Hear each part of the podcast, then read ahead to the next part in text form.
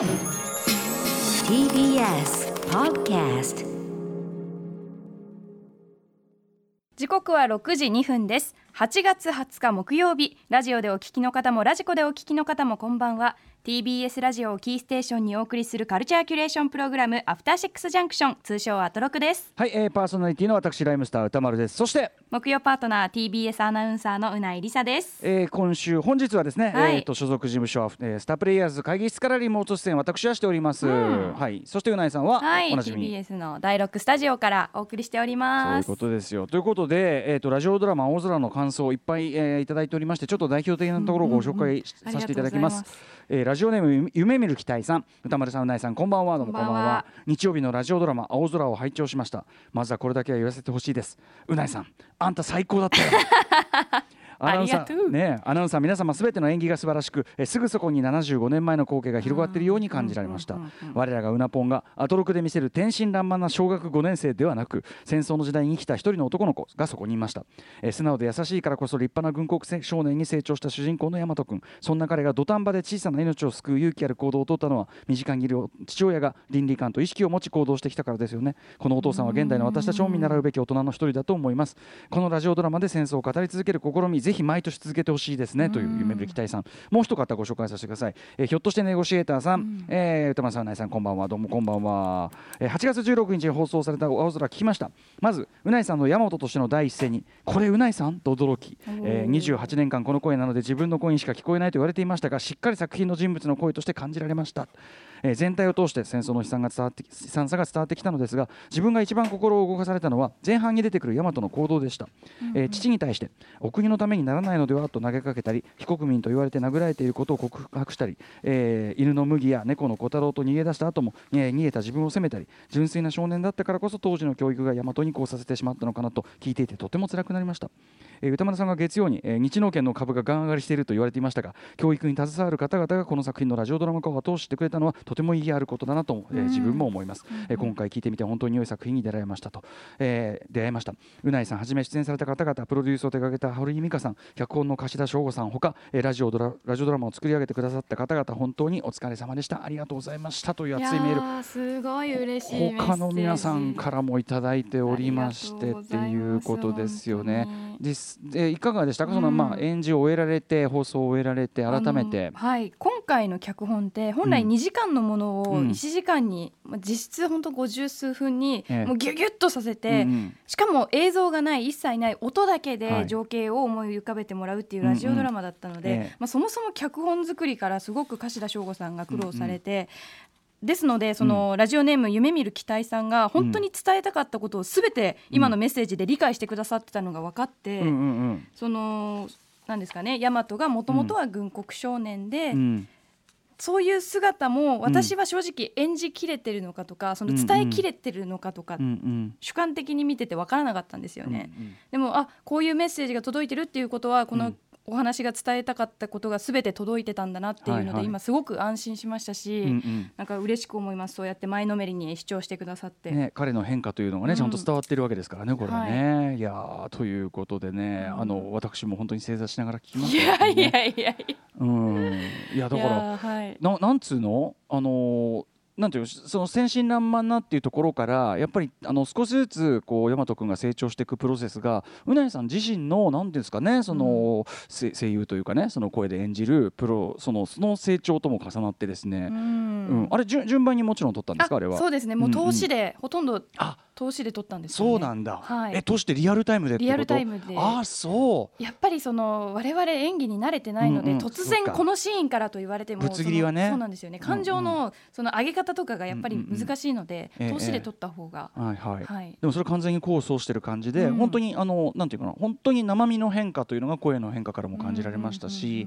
はい。あの素晴ら本当にすもうなんか褒めてばっかりあれなんだけどいやいや本当に良かったですよ。日農研は本当にいい会社だなと。で電車に乗ってる時でさえ我々の脳みそを鍛えてくれて、うんね。本当にいい会社だ。だもう解け全然解けないんですけどねあの問題難しくて大人になっても。あの答えがほら 簡単に出ないタイプのやつもあったりするじゃないですか、うんねえ。いやいやだから我々の大人になってもね、うんうんあの教育をしてくださる日野県さすがいい会社というね。その今回の青空って本当にあれですもんね。その子供に聞かせても悲しくないというか、最終的に着地が優しいお話なので。いやちょっとね僕知らなかったからどういうお話かは、正直大和くんがねその怪我してっていうところから、はい。いやほらなんていうの？あんじゃん蛍の墓的な展開とかさ、ね。ちょっと嫌な予感すんなと思って、こういうドラマだとあんぞあんぞねやっぱ容赦ないこと起こるからさと、ね、あーだからいくら容赦ないドラマ慣れてるとはいえこれはきついぞ、しかもううないさんが演じてるとか見るともういよいよこれは俺はきついぞと思ってうん。よかったりとかすごいあのちゃんと爽やかな青空だって、ね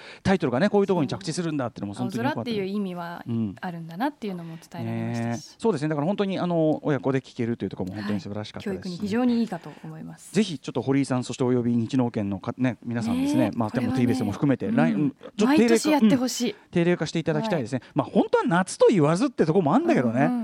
でも年に1回ね。何か作品を取り上げて、こうやってアナウンサーが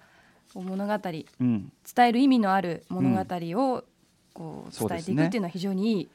場所だなって思いました。はい、特にやっぱり夏休みで、まあ、お子さんとさ一緒に聞けたりする機会もあるでしょうしね、まあ、それこそ移動中だったりとかも含めてね、はい、あのぜひぜひちょっと定例化していただきたいなと私からも思いました。私も思いました。さあといったあたりで今日は実はですねちょっと一つ大きなカルチャーニュースをですね、えーちょっとゲストの方からのお話を、えー伺いつつちょっとお伝えしたいと思います。というのはですねこれ本当にゲ,、まあ、ゲームの話なんだけど本当に、えー、とゲーム界のみならず非常にこうなんていうの企業間のそしてもっと言えば若干ねあの、うん。国同士の経済戦争的な要素もあるらしいし、えー非常に大きなニュースとして皆さんご存知でしょうか、えーフォートナイト VS アップル戦争これが今始まっているということでございます、えー非常に大変入り組んだ問題のため、えー、とここでは番組おなじみのゲームジャーナリストジニさん、えー、と今月6日に、えーザラストバースパート2特集にご出演していただきましたが、えージニさんにちょっとぜひちょっと専門的なところも含めて解説していただこうとかと思いますのでちょっとお電話つないでます、えージニさんもしもし。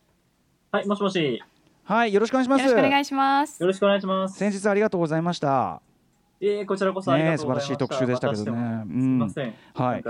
あれをあの特集をやってからもうあのラスアツ2が僕も熱くなってきちゃって今2週目ガンガンやってます。おーうんあ、本当ですか。はい、そんぐらいですけどね。はい、ということで改めてフォートナイト VS アップル戦争これどういうことなんでしょうか？ぜひジニさんから解説お願いします。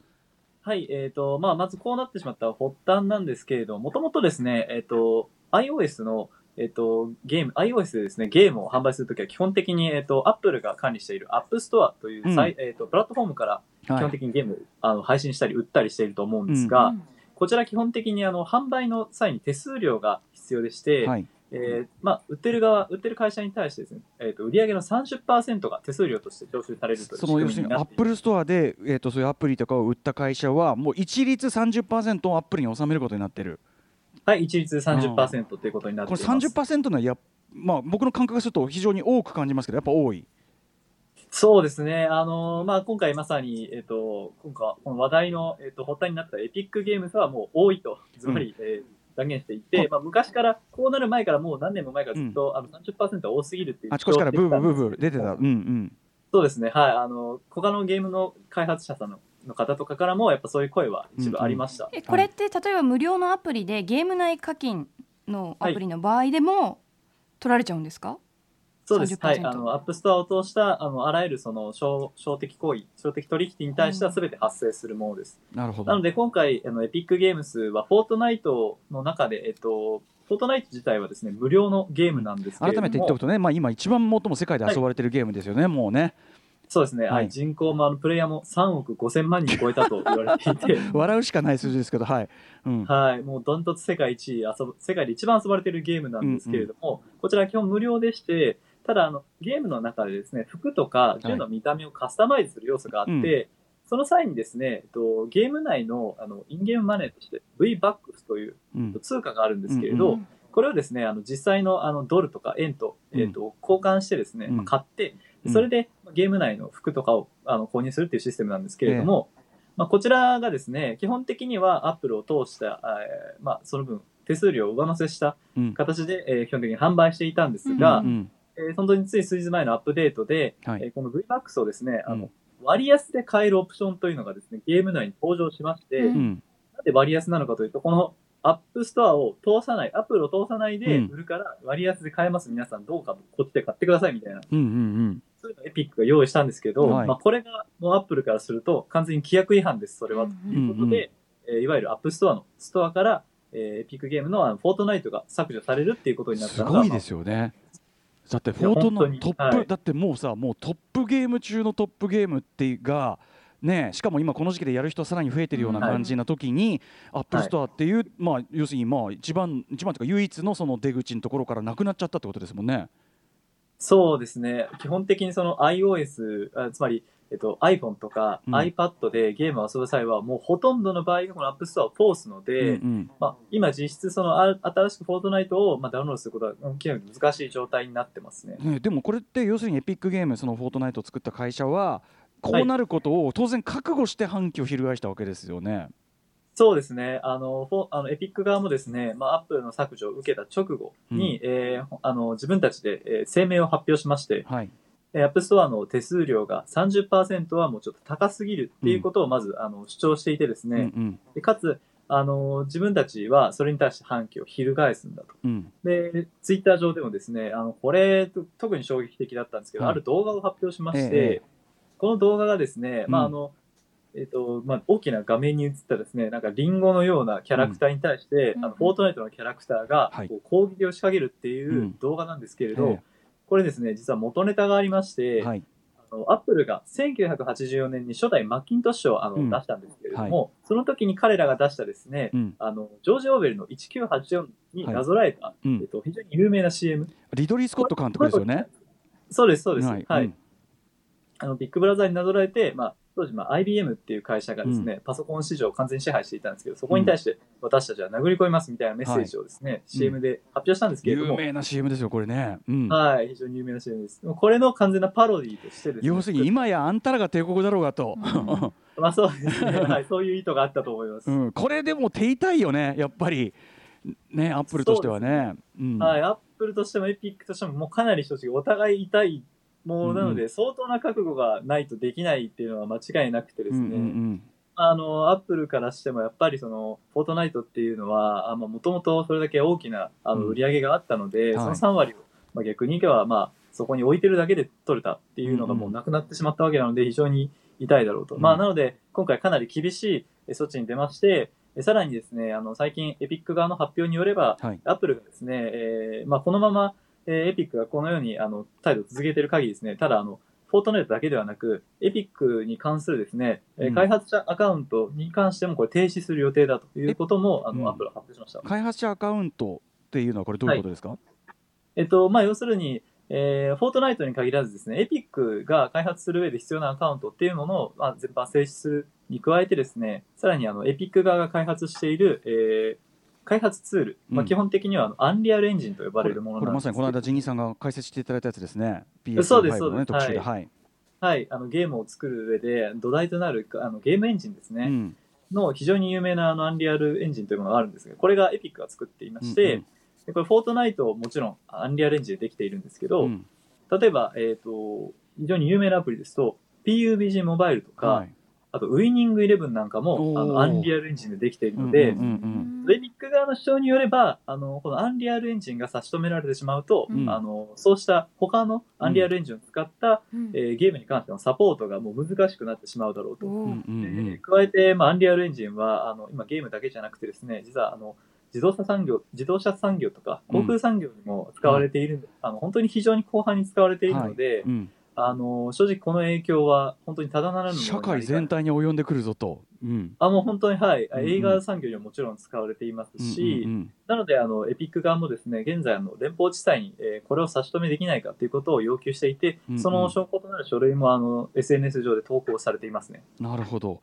これでもそのそもそもやっぱりアップルが圧倒的独占をベースに、まあ、非常に高い諸話題を取っていたっていうその、はいまずこの構造はやっぱりその独占的であることはあんあんやっぱあんまり健全に見えないんですけど素人目には。そうですね。まあ、エピックとしても本当にその主張はもう何年も前から一貫していて、うんまあ、やはりその、そもそも手数料30%っていうもの自体がですね、特に根拠がないんですよ。うんうんうんあの、本当に、まあ30%だっていうと、もううん30%ですっていう決まってしまうので、はいで、まあ、ほ他社もですね、例えば、えっと、Google の Google プレイ、えー Android で展開していますけど、これも非常に独占的に非常に強いプラットフォームなんですけど、こちらも実は30%なあんですよ、ね。習ってんだ。並んでるんです。へーはい。ね綺麗に並んでて、うん。本当に暗黙の了解で、なんかでも法律が決めたわけじゃないんですけど、30%になってるんです。その大企業同士がさそうやってこう、うん。なんていうのかなあ暗黙のって感じで30%っつってで他に行き場ないなんてそれはちょっと市場として不健全な感じしますよね。まあそうですね。事実として、あの、まあこの手数料、ピンポイントってわけではないんですけれど、いわゆる Google や Apple のプラットフォームビジネス全般に対してですね、うんうんえっと、アメリカ、特にここに噛みついているのが、あの、ヨーロッパなんですけれど、ど。EU が、うん。あの、独占的な、あの、いわゆるその、ど日本に当たる独禁法に、うんうん。あの、独占禁止法に当たるのではないかということでですね、うんうん議論を進めていますね。数年前からうんうんうんこれまあね今後ちょっとどうなっていくかっていうのはまだ分かりませんけど宇治さん的にこう我々どういうところに注目していったらいいと思いますか？そうですね。まず、あの、まあ、本当にいろんな三者三様のですね、まあ、目的、利害があるので、一概には言えないんですけれど、まずそのエピックとしては懸念点が手数料である。うんそして、まあ、アップルとしてもですね、あの、本当に、つい最近、あの、主張、発表したんですけれども、まあ、とにかく、あの、エピックには戻ってきてほしいと。うんうん。で、戻ってきてさえくれれば、まあ、うん要は、あの、その、ガイドライン違反となっていた、あの、なんか、うん抜け道さえ消してくれたら、うん。あの、また戻ってきていいからっていうようなことを言っていて、アップルとしては和解を望んでいると。戻ってきてなんか逃げた女房にみたいな感じですごいなまあ、なんか戻ってきてほしいというか、まあ、アエピックが態度を改めたらすぐに、あの、元通りになるだろうな、みたいなでも話。ねそのエピックの問題提起みたいなものもね我々からしてもそれはそうかなって思うところもやっぱありますからね。そうですね。はい。もちろん、ユーザーとしてはそもそも、まずアプリが何不自由なく全部遊べたい、使いたいっていうのが理想ですし、うんうんあともう一つやはり重要なのが、エピックの主張にも入っているんですけど、エピックのみならず、基本的にあの、アップストアを通してですね、うんあの、ゲームや他のアプリ、便利なアプリを、うんあの出している、えっ、と、本当にデベロッパーさん、ゲーム開発者さん、まあ、こういった人たちの生活にも本当に関わってくるポイントになるので、うん結局手数料っていうのは本当に30%が適正なのうんか、うんうんあるいはですね、そのプラットフォームや決済方法に関して、他に選択肢を用意するべきなのか、しないべきなのか、こういったところに、えっと、注目していければいいかなと思います。はい、ちょっとこのあたりねまた動向も動きもあるでしょうからぜひその際もまたジギさんちょっと教えてください。はい、よろしくお願いします。いやでもすごいまあ大事件だけど同時になんか興味深いですね、なんかね。であと改めてそういうこうなんていうの独占的なプラットフォームってことに関して我々も改めてちょっと考えるいい機会かなと思いましたね要するに便利だからすげえ使っちゃうけど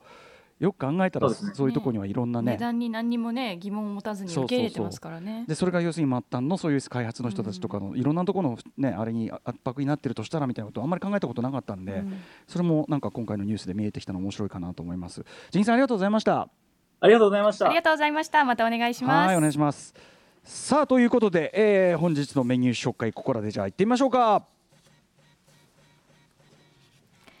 6時30分からのカルチャートークのコーナーは歌丸さんも靴を作っていただいたという靴職人にして、靴のアート作品を生み出す靴作家三沢紀之さんが去年3月20日以来の登場となります。はい。まあ、あの三沢さんは本当にあの靴職人としては、本当に履くもちろん履き心地が最高の靴とかねそういう靴も作ってますが同時にアートとしての靴を探求されているということで、えー最近の活動について伺いたいと思います。はい。そして7時からのミュージックゾーンライブダイレクトは2回目の登場です。芸人でミュージシャンで文筆家で俳優の牧田スポーツさんですマスター。スポーツさんね、まあ、あの久々にお会いしても絶対に最高楽しいですからね、い楽しみにしております。そして8時台の特集コーナービヨンドザカルチャーはこちらです